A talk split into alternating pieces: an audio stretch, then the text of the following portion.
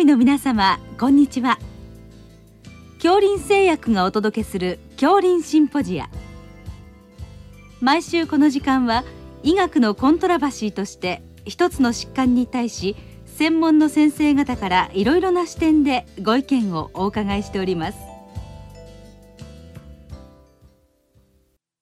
シリーズ日常臨床に潜む内分泌疾患と最近の話題の19回目。聖線日常臨床に潜むターナー症候群とクラインフェルター症候群と題して、慶應義塾大学病院副病院長、長谷川智信さんにお話しいただきます。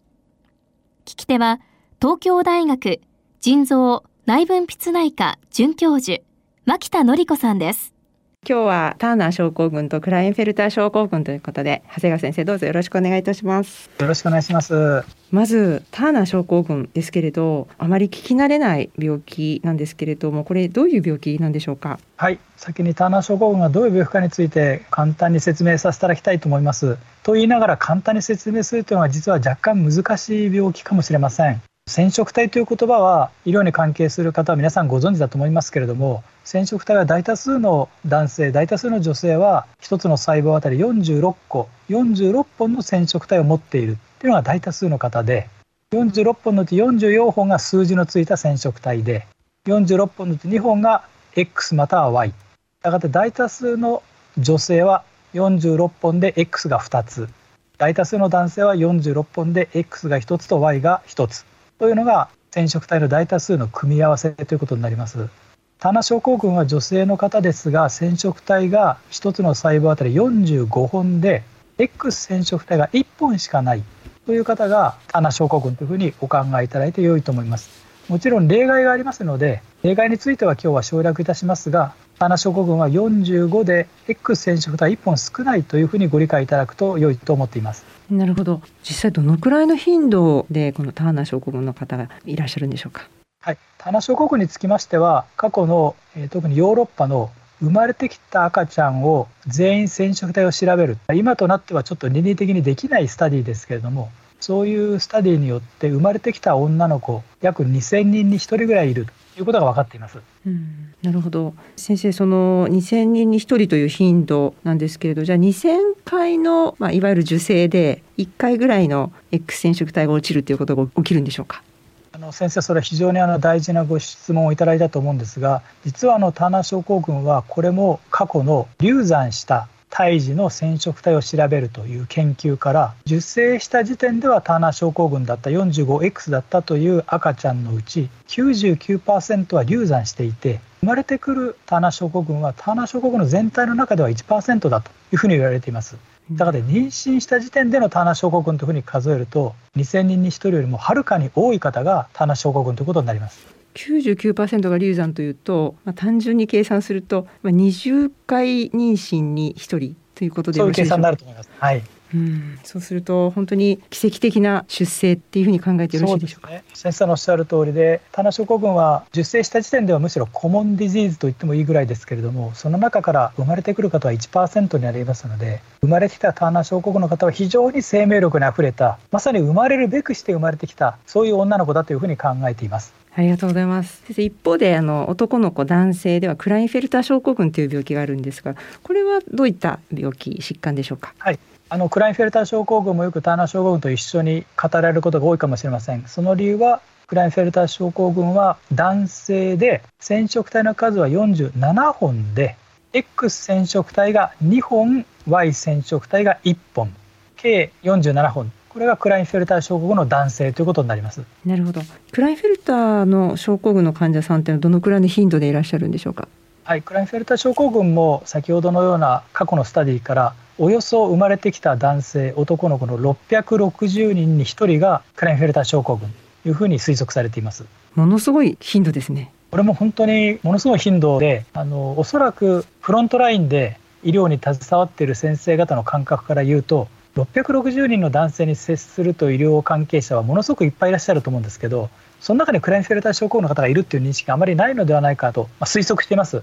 ただ実際にはクラインフェルター症候群の方は非常にお元気で生活の質も非常に高く医療機関にすら行っていないという方が多いと言われています。ヨーロッパのデータですけど成人で病院に行っている方を中心として有病率を計算すると2500人に1人という数字がありますので実際には全クラインフェルター症候群のうち診断されて病院に通っている方はおよそ4分の1ぐらいそういう計算になると思います。ありがとうございます。実際じゃあその日常臨床でターナー症候群とかクラインフェルター症候群をどのようなまあ症状なり所見でこう疑ったらいいんでしょうか？はい、えー、タナ症候群からいきます。タナ症候群は最大の臨床的な特徴は99%以上が小児期に低身長を呈するということです。したがって現在はほぼ全員例外なく小児期の低身長から疑われ診断されることが圧倒的に多いです。一部のターナ症候群の方はもう生まれてきた時に身体診察をすると翼状形といって首の周りがダボついているとか手肺手の甲ですね。側肺足の甲がむくんでいる。手肺や側肺の浮腫等の特徴的な臨床所見から診断に至ることもあります。なるほど。私の経験ですと、まあ、私は小児を見てないっていうのもあるんですけれど。無月経の、まあ、原発性無月経の女性であそういえば身長少し低めかなっていうのでこう診断させていただいたことはあるんですけれども。じゃあ現在はまあほとんど小児期で診断されるということなんですね。はい、あのただ牧田先生がおっしゃる通りで小児期に仮に低身長で受診されていない場合にはその次の診断の契機の2番目に多いのは思春期以降の無月経ということになると思います。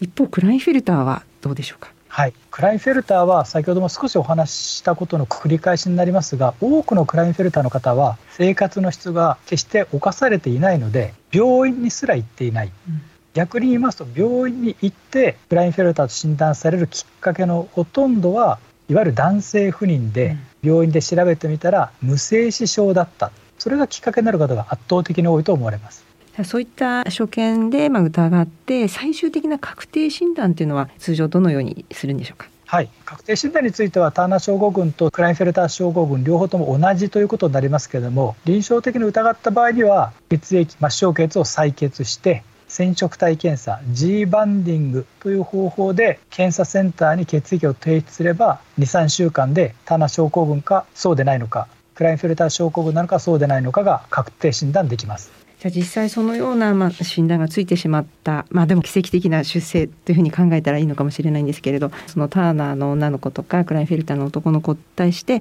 どのようなまあ治療といいますかサポートができるんでしょうか？そうですねあのそれは最ももちろん大事な点だと思います。鼻症候群についてはいろいろな治療がかなり確立してきていると思っています。大きく分けると2つもしくは3つ鼻症候群の治療でぜひご理解いただきたいと思っています。1点目は小児期の低身長に対する治療です。鼻症候群の低身長に対しては保険診療で成長ホルモン治療が使うことができます。すでに有効性安全性もエビデンスレベルの高いデータがあります。無治療のターナー症候群の日本人の平均の大人の身長はおよそ140センチですが現在は成長ホルモンによって148センチぐらい言われていますただこれは現在のすでに大人になっている方が148センチということですから成長ホルモンターナー症候群に使う時には治療開始時期が早ければ早いほど治療効果が大きいということが分かっていますので現在ターナー症候群の診断がどんどん早くなっていますので早くに診断されて早くに治療が導入されればもっと最終的な大人の身長を高くすることができるというふうに考えていますので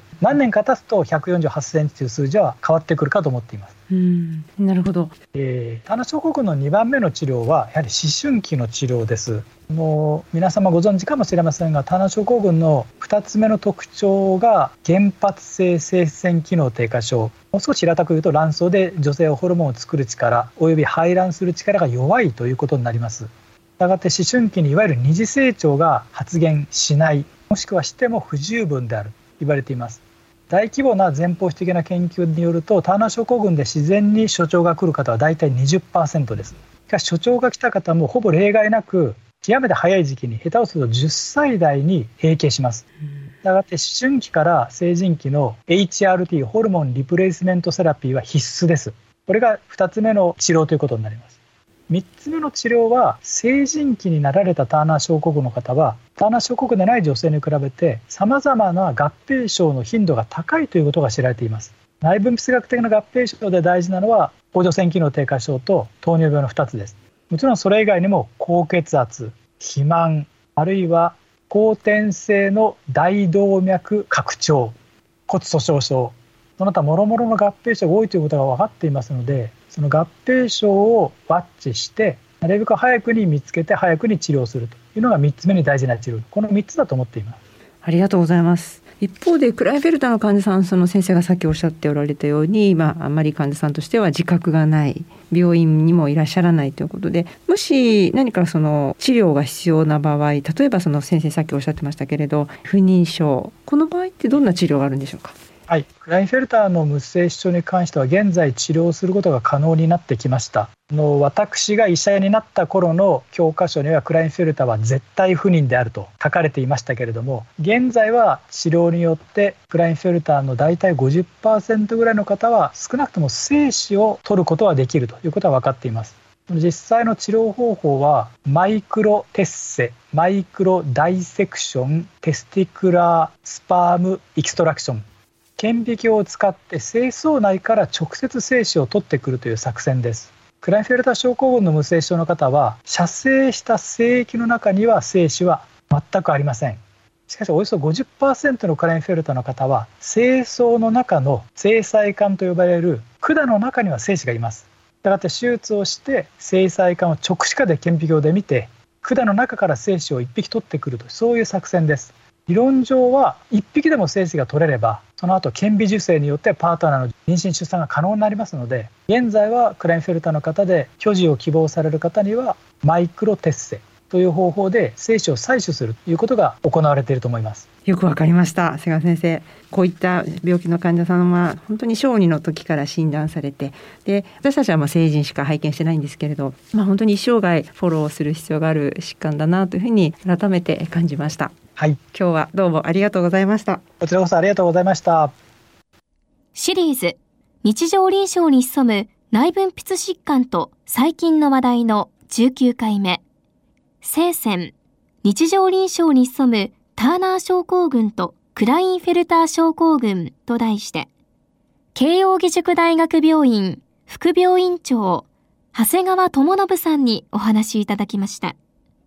聞き手は東京大学腎臓内分泌内科准教授牧田典子さんでした。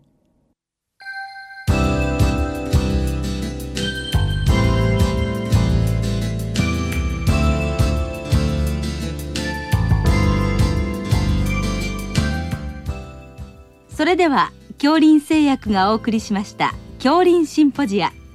来週をどうぞお楽しみに